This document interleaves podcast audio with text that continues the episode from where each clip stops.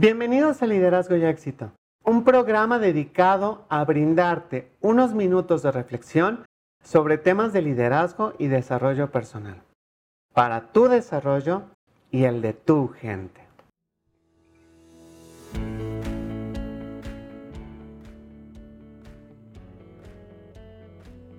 En esta ocasión quisiera compartir contigo lo que desde mi experiencia significa ser un líder.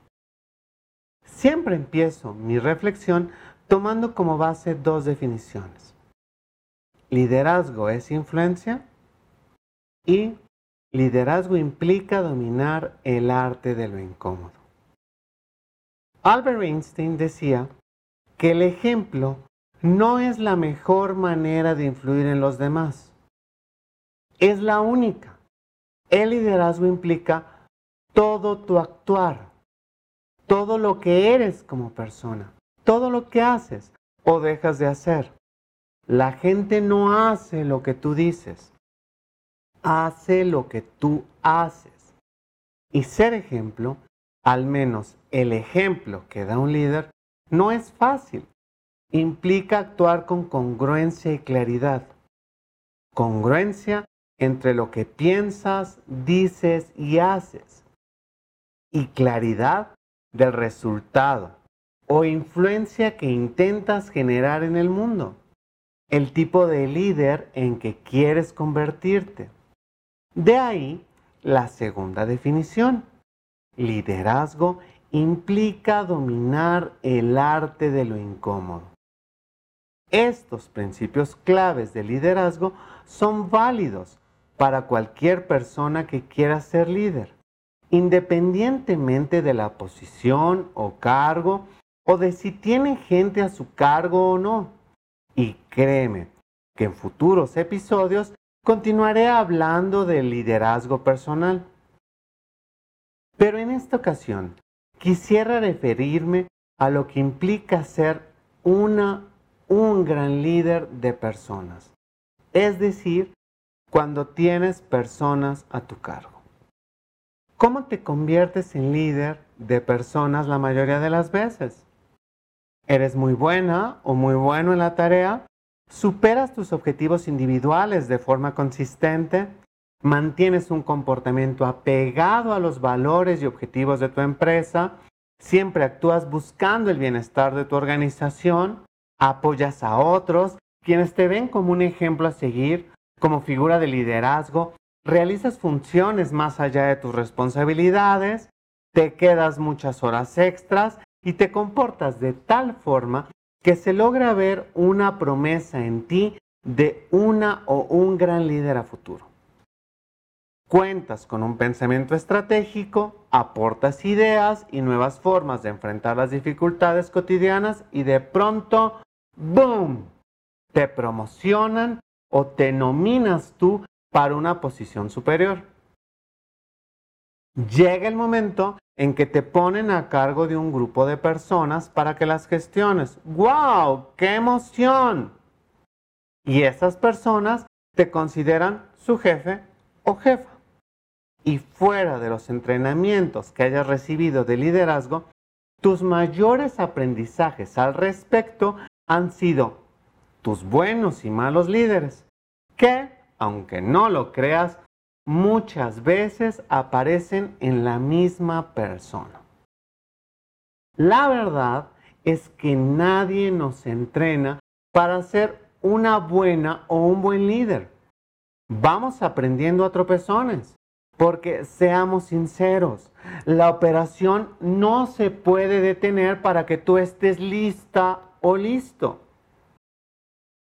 Tenemos que ir aprendiendo en el camino. Entonces, ¿cómo ser una buena líder o un buen líder? Aquí van mis puntos de vista. Espero que te sean útiles. Primero, nunca olvides que eres humana, humano. Te vas a equivocar, vas a meter la pata. ¿Y qué crees? Eso está bien. Nada más, por favor, no escondas tus errores. ni trates de echárselos a alguien más. De igual forma, tienes emociones. ¿Y qué crees? Eso también está bien. No escondas tu vulnerabilidad. Las organizaciones hoy en día necesitan líderes que sean humanos y que generen entornos con suficiente seguridad psicológica para que sus colaboradores aporten lo mejor de sí mismos. No trates de ser perfecta, perfecto. No trates de dar la imagen de que no te equivocas. Es lo que menos necesita tu gente. Segundo, nunca olvides que tu gente también son personas. El liderazgo es relacional. El liderazgo se lleva a cabo con las personas. La intención de que tengas a cargo gestionar personas es precisamente que puedas sacar de ellos lo mejor para conseguir los objetivos. Se trata de que les conozcas, que descubras sus talentos y que los desarrolles. No que tengas a los mejores como una colección privada para que tú la veas. Es que saques lo mejor de ellos. Significa aprender a ser la líder, el líder que ellas y ellos necesitan para que juntos puedan alcanzar los objetivos y sacar lo mejor de cada uno. Tercero, comunica, comunica, comunica. Y me refiero a que aprendas a comunicarte de una manera efectiva. No todas las personas que te rodean se comunican como tú. Es decir, no todas las personas entienden lo que dices, como tú lo intentas decir, aunque no te diga nada.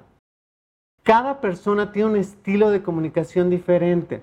Hay personas analíticas, directivas, expresivas, amables, en fin.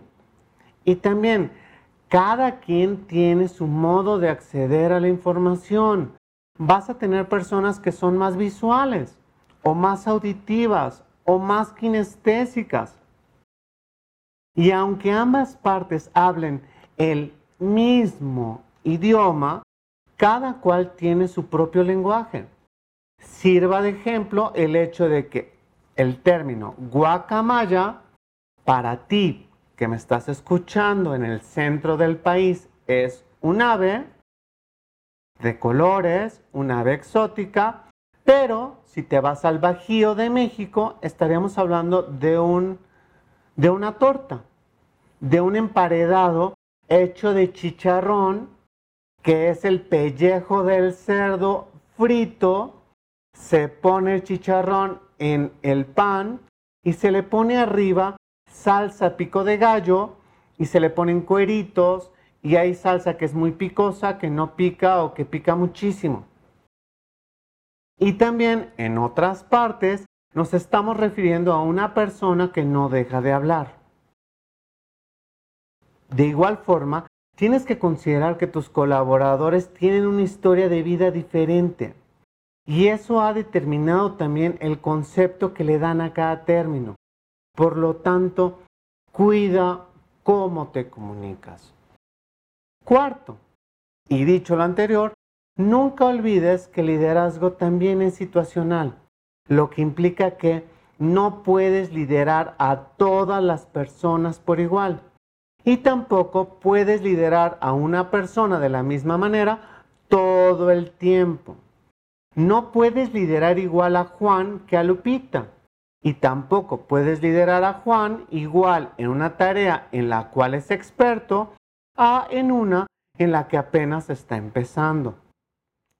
Tienes que ejercer el liderazgo de forma tal que tus instrucciones le signifiquen a cada quien, que les haga sentido.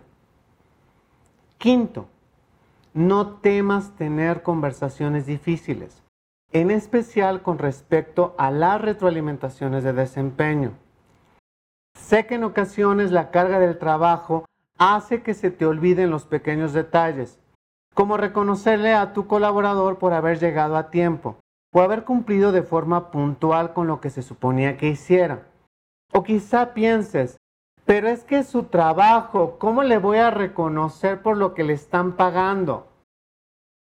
Pero créeme que la mayoría de las estrellas que renuncian a sus organizaciones lo hacen por no recibir reconocimiento a su trabajo.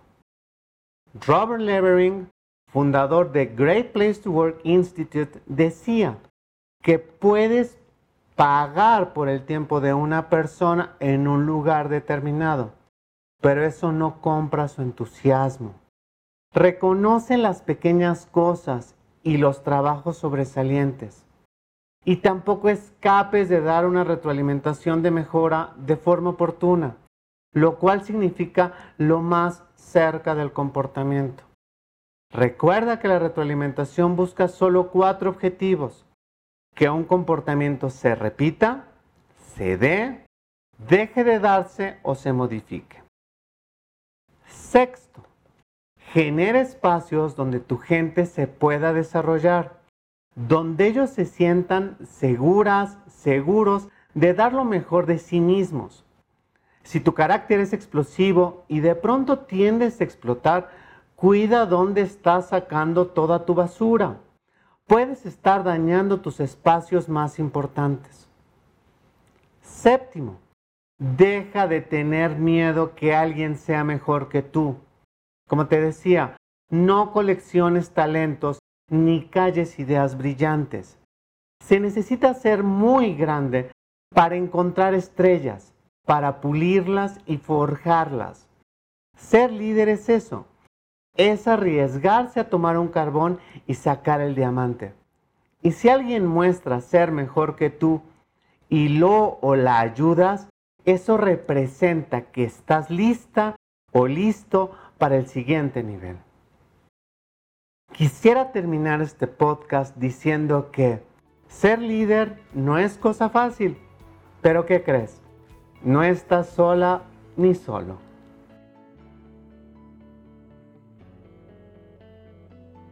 Si tienes dudas, comentarios o te interesa escuchar sobre algún tema en particular, escríbeme en mi cuenta de LinkedIn.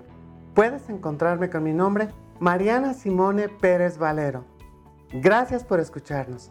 Recuerda seguirnos en todas las plataformas y ser parte de Liderazgo y Éxito. Soy Mariana Simone, coach de liderazgo.